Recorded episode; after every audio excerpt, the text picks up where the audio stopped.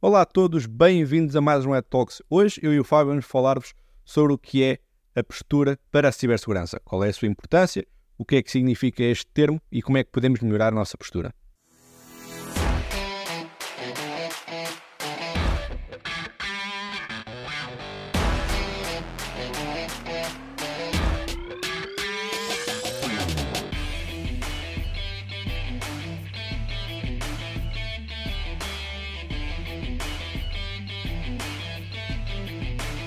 Verdade, eu acho que hoje vamos uh, responder a uma das grandes perguntas que é como é que eu estou atualmente e uh, o que é que eu preciso de fazer para continuar esta caminhada que é a cibersegurança. Exatamente. Este termo, termo aqui da postura de cibersegurança, não creio que seja um termo que nós tínhamos utilizado muito. É um termo uh, que é relativamente conhecido, mas que cria aqui alguma intimidação com, com o seu tema de postura Então a ideia é trazer aqui, explicar-vos aqui que é um tema que nós temos visto, que aparece, esta, esta expressão cada vez aparece mais em artigos uh, sobre, sobre a temática, por isso queremos explicar-vos aqui um bocadinho o que é que significa, o que é que é e como é que, lá está, com, sempre o, o nosso objetivo, ajudar-vos a melhorá-la ao final do dia.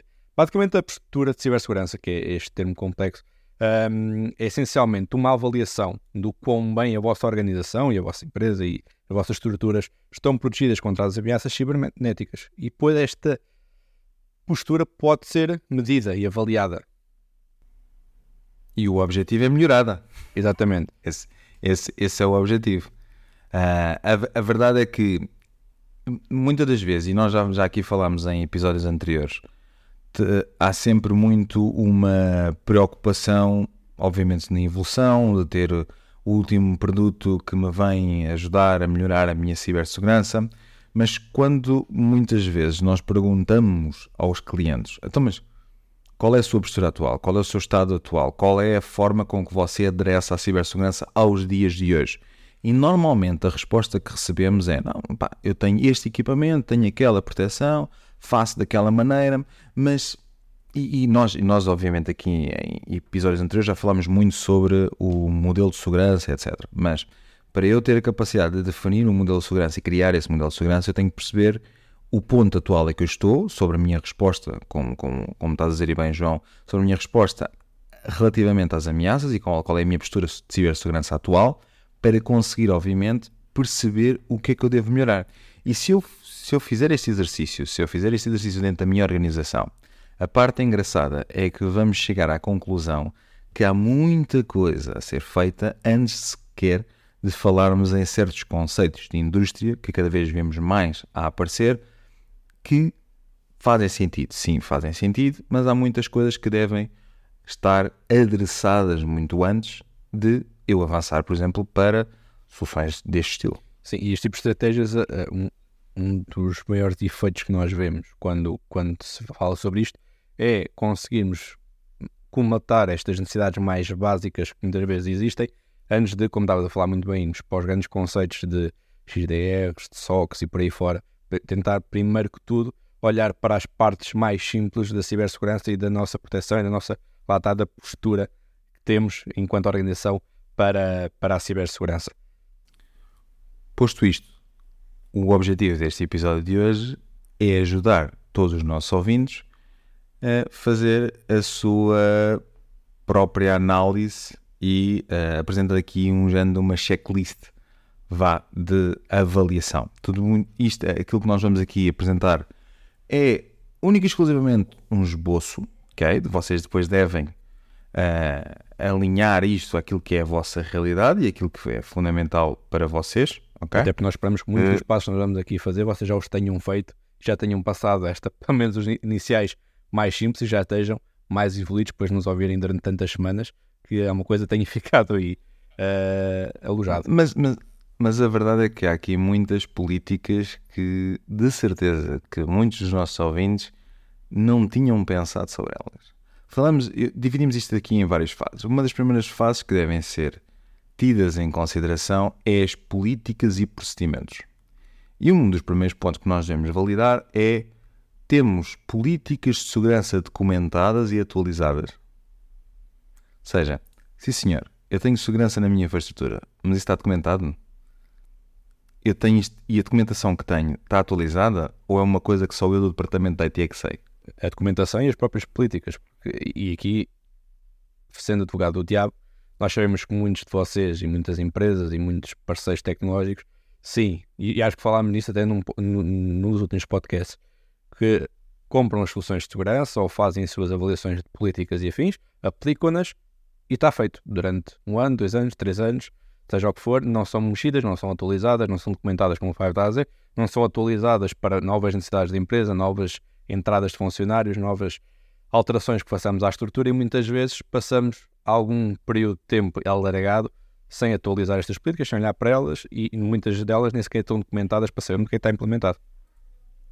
É verdade, é verdade. Outro, outro, outro, outro exemplo é uh, temos procedimentos de backups e de recuperação em caso de desastre.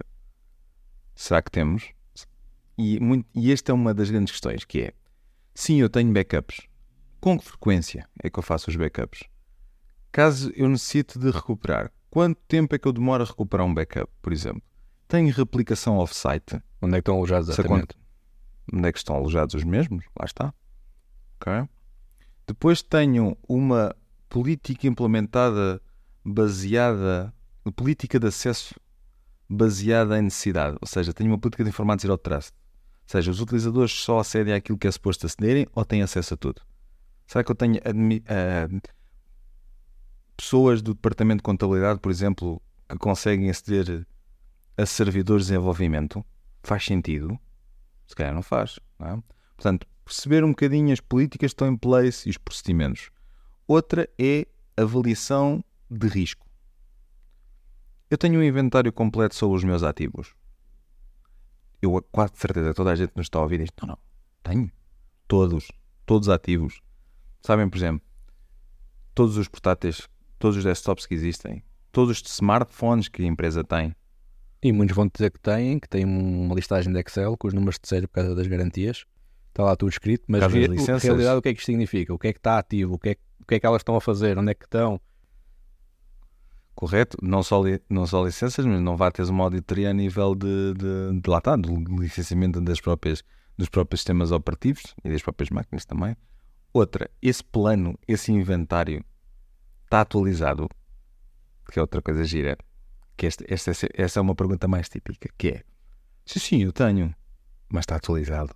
Ah, tá, não, é, está mais ou menos. A única coisa que não está é que agora o diretor, novo, o diretor tem um novo portátil, um, nós no departamento IT já comprámos três portáteis novos e chegamos à conclusão que no final do dia não está minimamente atualizado. Okay? E outra, existe um plano de mitigação de riscos. Eu não estou a falar num plano de incident response, mas num plano de mitigação de riscos. Algumas políticas que eu devo implementar para que isso não aconteça. Existe uma framework, por exemplo, de segurança, que é uma coisa gira, que é se eu seguir uma framework, a probabilidade de as implementações novas máquinas, etc., seguirem sobre essa framework e estarem seguras é muito mais elevado. Ou eu faço as coisas muito ad hoc. Outro, outro, outro ponto. Mais agora para componente mais técnico. Este é o mais normal, digamos assim, quando se pensa numa análise de atuação sobre cibersegurança. Tenho firewall configurado? Primeiro, tenho firewall ativo na rede? Tenho firewall configurado? Tenho rede segmentada? Tenho os meus endpoints protegidos com uma proteção EDR? Ou lá, um antivírus avançado, pelo menos? Okay. Tenho sistema São todas as máquinas com, com, com, com a solução instalada, que é uma coisa que nós vemos muito, infelizmente ainda ao dia de hoje. Organizações que têm uh, eh, 200 funcionários e que só 187 é que têm proteção ativa. Ok, o que é que se passa nos outros? Também. Como é que elas estão? Porque é que não estão protegidas? O que é que se... Olha, e agora lembra-me de outra será que eu não tenho equipamentos legacy na minha organização? Será que eu não tenho alguns uma máquina que o próprio, o próprio sistema operativo já não é suportado, por exemplo, e que já não há atualizações de segurança, como o Windows XP ou entre outros, ou Windows 7, por exemplo? Será que eu não tenho isso dentro da minha organização? E lá está, o que tu dizes. Será que a proteção de endpoint que eu tenho e que eu adquiri está instalada em todas as máquinas?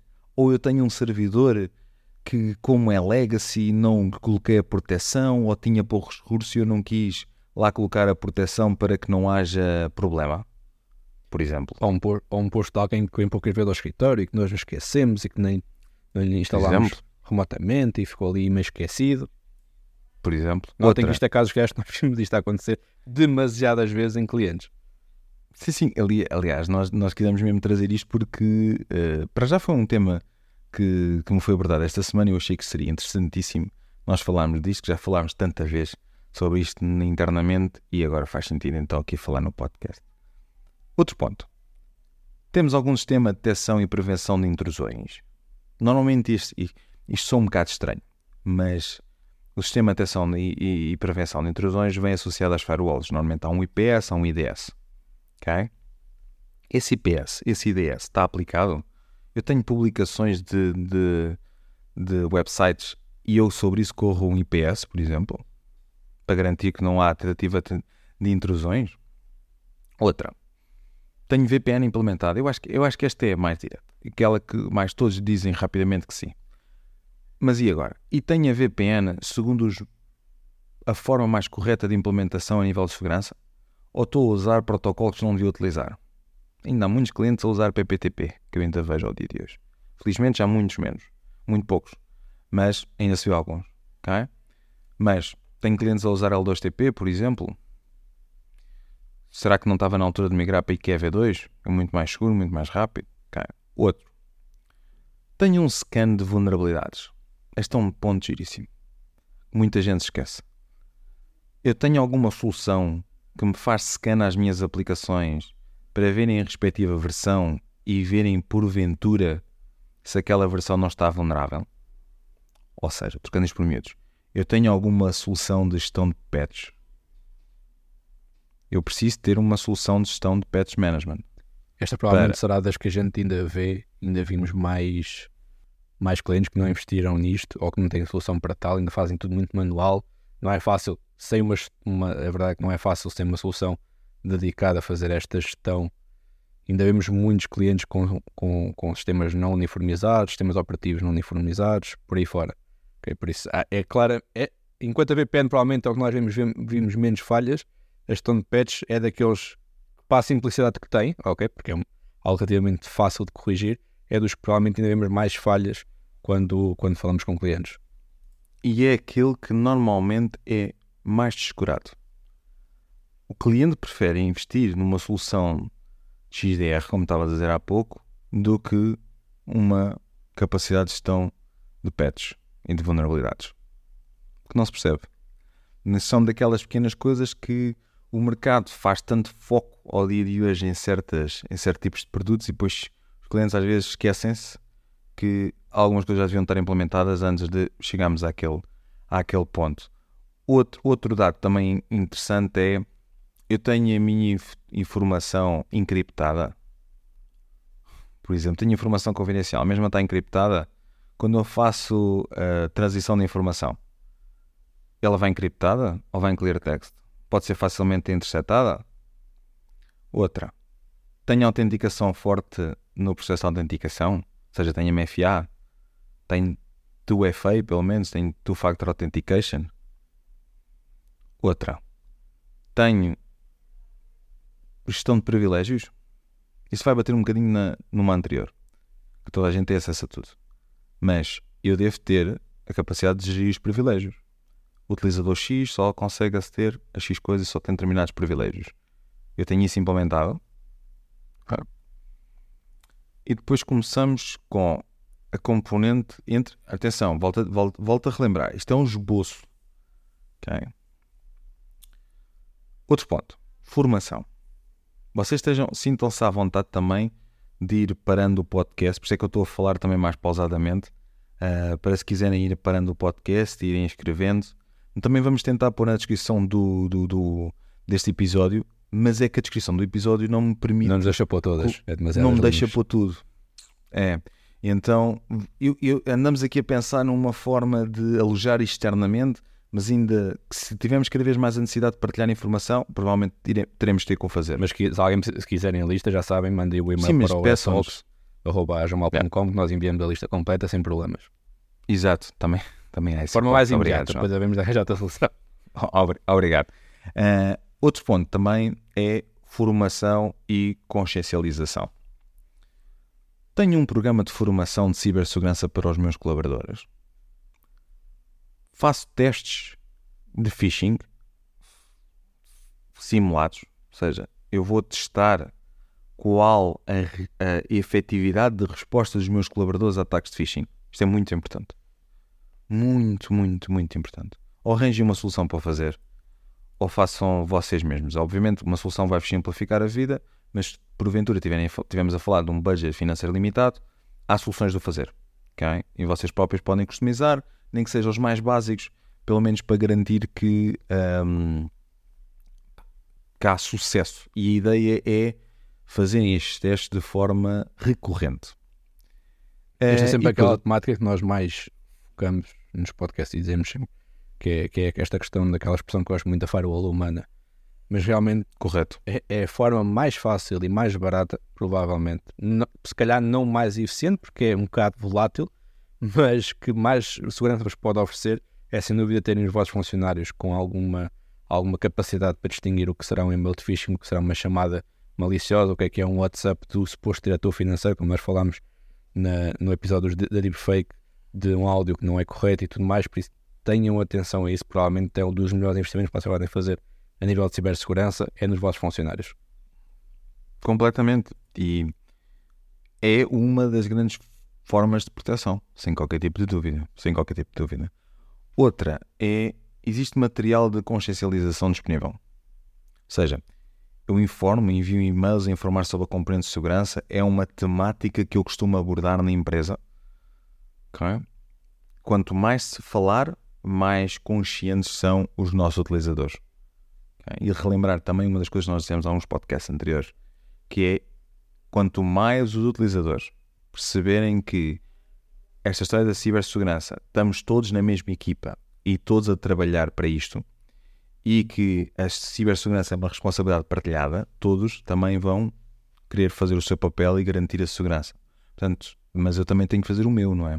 Eu tenho que informar os utilizadores, eu tenho que informar toda a organização sobre a correta postura a ter perante a cibersegurança. Depois entramos já para as fases mais finais. Por exemplo, planos de resposta a incidentes. Eu tenho um plano de resposta a incidentes isto nós já falamos diversas vezes. Uh, se alguma coisa acontecer, o que é que eu faço?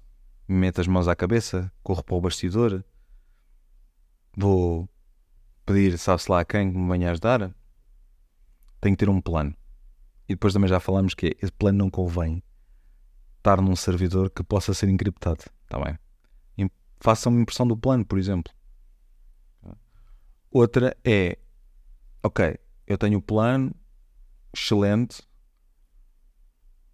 devo fazer exercícios, devo fazer simulações, perceber se, se isto agora acontecesse, se eu agora fosse atacado, como é que eu iria reagir? Porque uma coisa é, é como a história das simulações de incêndio. Nós todos sabemos como é que, em teoria, devemos atuar, mas tivemos perante. Há muita gente que diz: sim, sim, eu sei muito bem como é que eu devo atuar numa simulação, mas se estiver a arder, eu sou o primeiro a sair para a porta. Portanto, tentar perceber um bocadinho como é que um, todos, os, todos os departamentos vão, por exemplo, atuar em caso de, de, de, ataque e agir, fazer uma simulação destas. É sempre um dia interessante que o IT passa. Um, por, último, por último ponto, é eu tenho ferramentas de monitorização contínua de logs em eventos de segurança e eu recebo alertas sobre isso. Porque às vezes eu, quantos clientes nos dizem, sim, sim, tenho tenho, até tenho um CM e tudo mais. Ok, e consultas o CM? Ah, uh, vou lá de vez em quando. A resposta é não. E depois tens outra que é o sabes consultar o CM?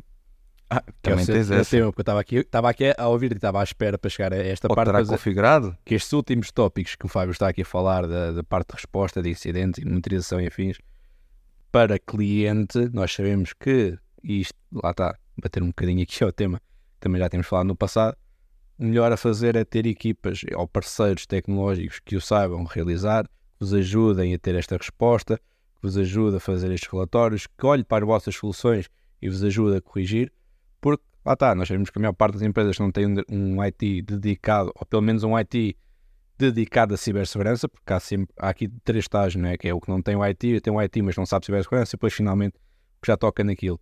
uh, que tenham alguém, uma empresa, um parceiro que vos aconselhe de como reagir, de como fazer, de como investir e, e ajudar-vos com estes relatórios e com estas análises que, que o Fábio estava aqui a falar. E já que estás a falar em relatórios, é outro ponto também, que é relatórios. Eu recebo relatórios sobre os meus produtos de segurança. Eu sei que muitos dos clientes vão dizer sim, sim, eu recebo. E a grande pergunta a seguir é: e lês os relatórios? E muitos dizem: às vezes, vamos tentar configurar a política de relatórios da forma mais realista, é o nosso conselho. Ou seja, se calhar se eu receber um relatório todos os dias, eu vou ignorá-lo. Mas se calhar se eu receber um relatório por semana, a probabilidade de eu ler o relatório é mais alta. Pelo menos algum dia da semana de ler o relatório. Atenção que uma coisa são relatórios, outros são alertas. Okay? Eu devo ter sempre os alertas configurados. Por caso aconteça alguma coisa no imediato que necessita da minha atenção, eu recebo esse alerta. É? Mas se estivermos a falar uh, a nível de relatórios, que é uma coisa mais estática, vá, eu aí posso ler durante a semana. E depois, por último, para terminar toda esta checklist, é e eu faço revisões periódicas a tudo isto que nós falamos. As configurações do meu firewall, do endpoint, do meu plano de resposta, dos meus ativos. Faço revisões a isto ou não? Ok? Esta é que a cibersegurança, é e eu estou a dizer, que a cibersegurança não é como o relatório de incêndios ou como o plano de, de incêndios ou de terremotos, em que em princípio o edifício não muda muito, a cibersegurança todos os dias altera, e lá está, é necessário esta, esta atualização uh, constante. Okay? Lá está. A ideia deste podcast era mais passar-vos aqui uma, mas um, primeiro explicar aqui um bocadinho este conceito da, da postura, que tinha sido, como o Fábio disse, tinha sido falado esta semana e achámos que seria interessante e também compilar aqui alguns temas que temos, temos vindo a falar mais soltos em vários podcasts, cada, cada um com a sua temática e tentar compilá-lo daqui um bocadinho num plano mais completo para vos ajudar. Já sabem, alguma coisa? Eu ia, eu ia só. Eu estava a ver o Fábio dizer... fazer sinal de mãos, por isso é que, estava, por isso é que parei aqui a meio da frase. Eu ia, não, eu ia só dizer, não percas o raciocínio que eu queria dizer, dar uma nota, uma nota final. Eu também já sabia para onde é que tu ias dizer, portanto eu posso, posso te, posso concluir a nota. Uh, mas queria só deixar aqui um, um, uma comunicação que eu acho que é importante okay, falar-se nisto. Uh, nós temos recebido diversos e-mails no, no nosso redtalks.com. Uh, não fiquem, por favor, descontentes de nós e não termos respondido.